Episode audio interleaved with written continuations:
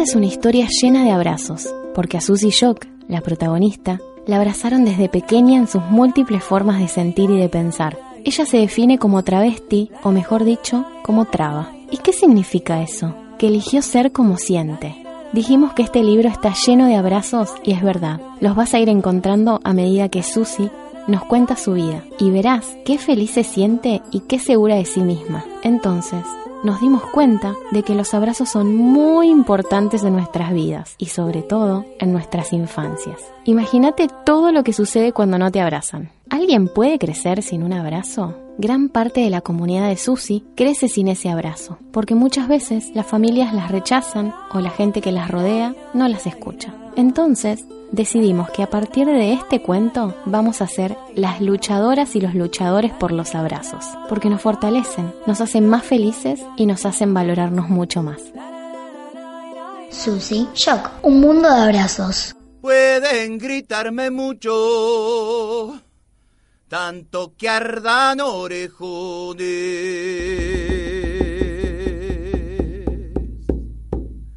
Pero para callarme van a sudar a montones.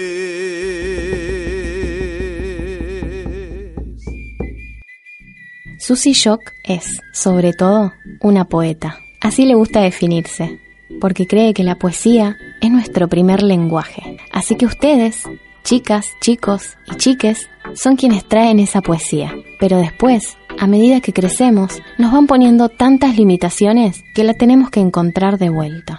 Susie trató de no perderla nunca, de agarrarla fuerte en un puño y llevarla con ella a medida que iba creciendo.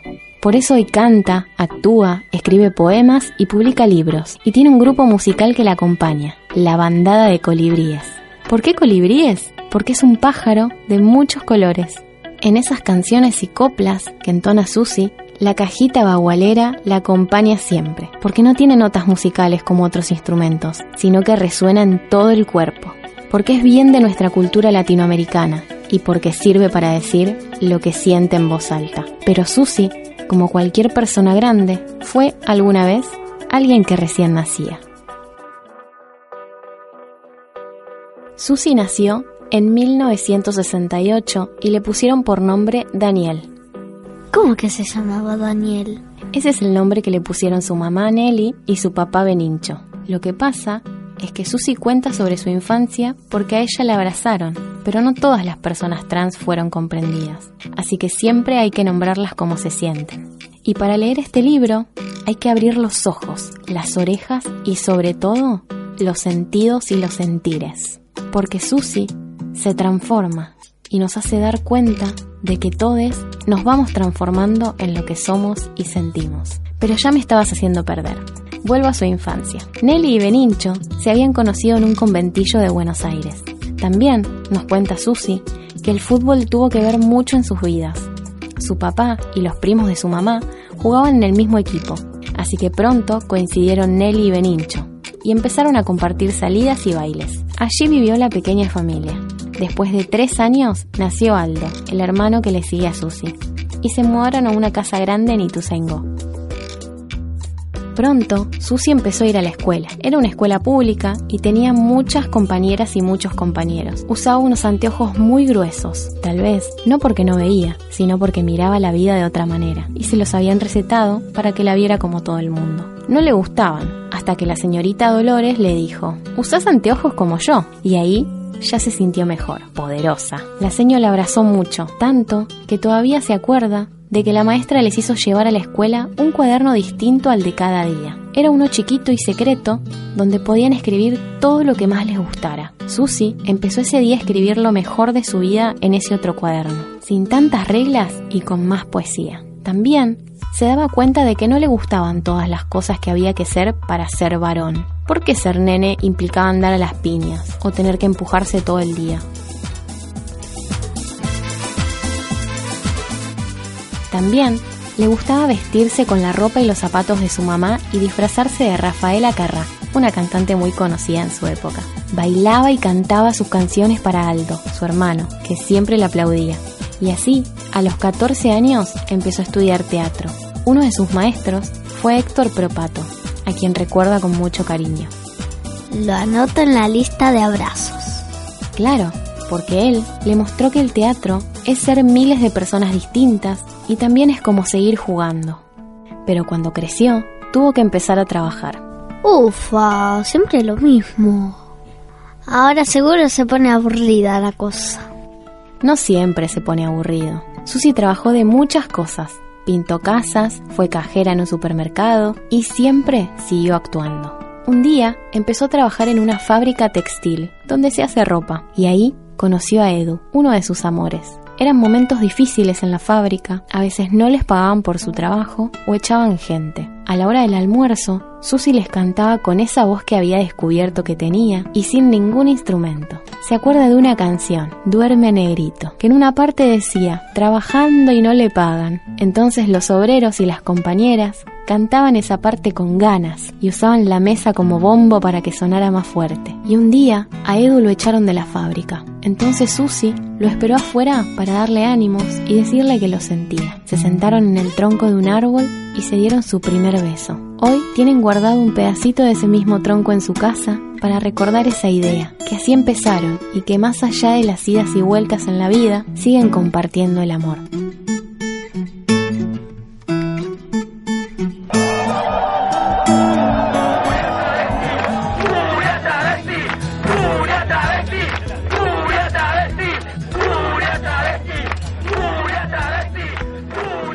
Susi se acuerda de cuando marchaba con sus amigas.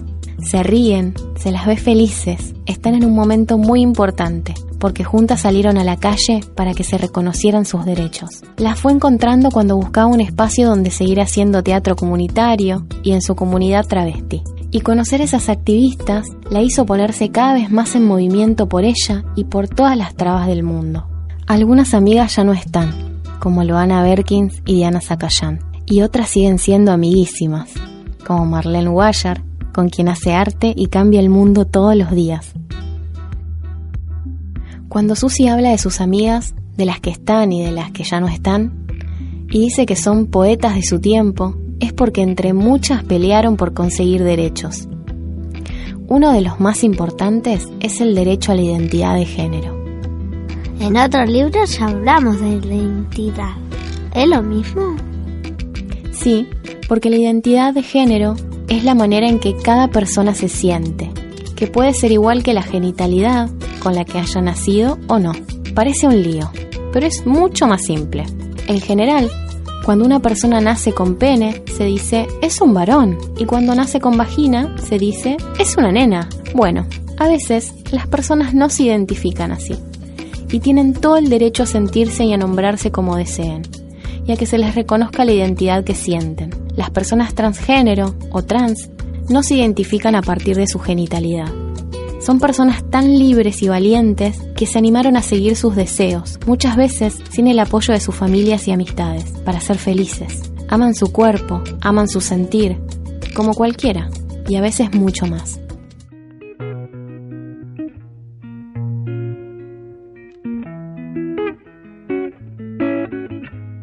Susi tiene una hija, Anaí, que ya es grande y se fue a vivir sola. Es artista como sus dos mamás, como Susi y como Ede. La casa de Anaí también es un taller donde puede pintar cuando quiera. Me quedé pensando en eso que dijiste de Edu, como un amor de Susi. ¿Hay más? Claro, siempre hay más amores en la vida. Ede y Mauri, un hermoso poeta, y también hay muchas formas de amar. Las familias, por ejemplo, se van construyendo de muchas maneras y todas son válidas. Pensá cuántas formas distintas de familia conoces. Seguro se te ocurren un montón. Anaí creció en una donde el amor fue el ingrediente principal. Susi nos cuenta que tener una hija, hije, hijo, es la posibilidad de poner en práctica eso que soñás y abrazar la aventura que te proponen las crianzas. Susi prefiere la palabra portuguesa crianza, que sirve para nombrar a las niñas, niños y niñas, pero sin diferenciar su género. Y además expresa que se van criando. Ojalá tuviéramos más palabras así, tan diversas y completas. ya te fuiste para otro lado de nuevo.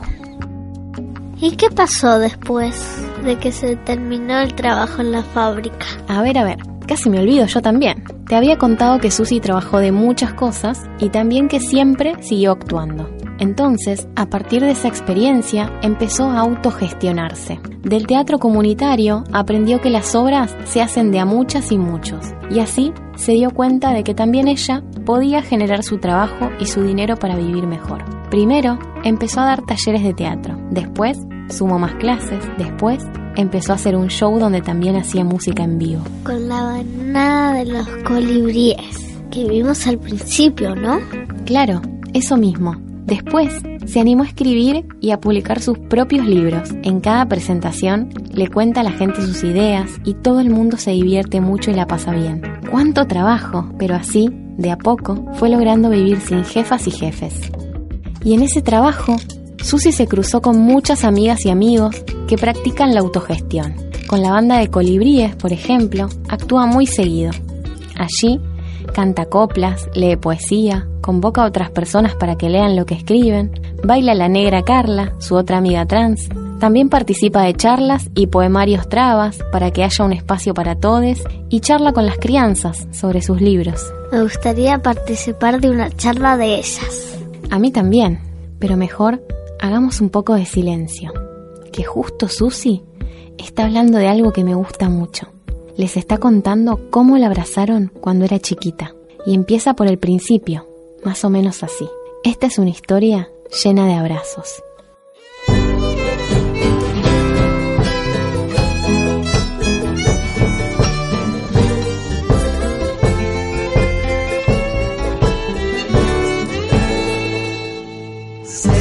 Celebrándotelo, Ana, andará este guainito, mientras lo canto, hermana, bailan viejas y chinitas, invocándolo a tu nombre, como antaño a Cristo, ahí bailándote Ana, ahora tu nombre lo reclama. Mientras lo susurran, mientras lo contagian, traviarca. La diablada tiene un nuevo nombre, ella lo bautizó todo a prego. Este es su mundo, mariposita, y yo lo voy a festejar. La. La diablada tiene paso nuevo, ella lo bautizó todo a prego. Este es su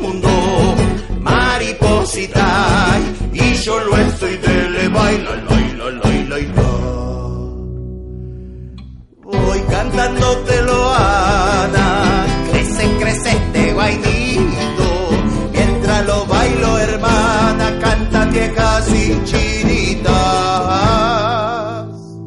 enarbolando tu nombre, acallando a los edictos. La diablada tiene un nuevo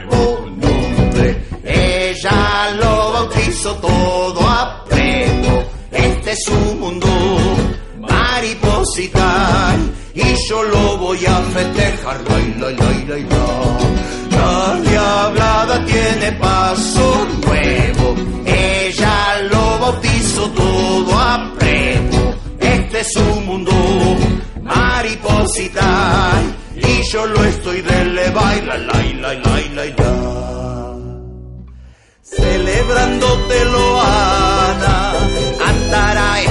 este guainí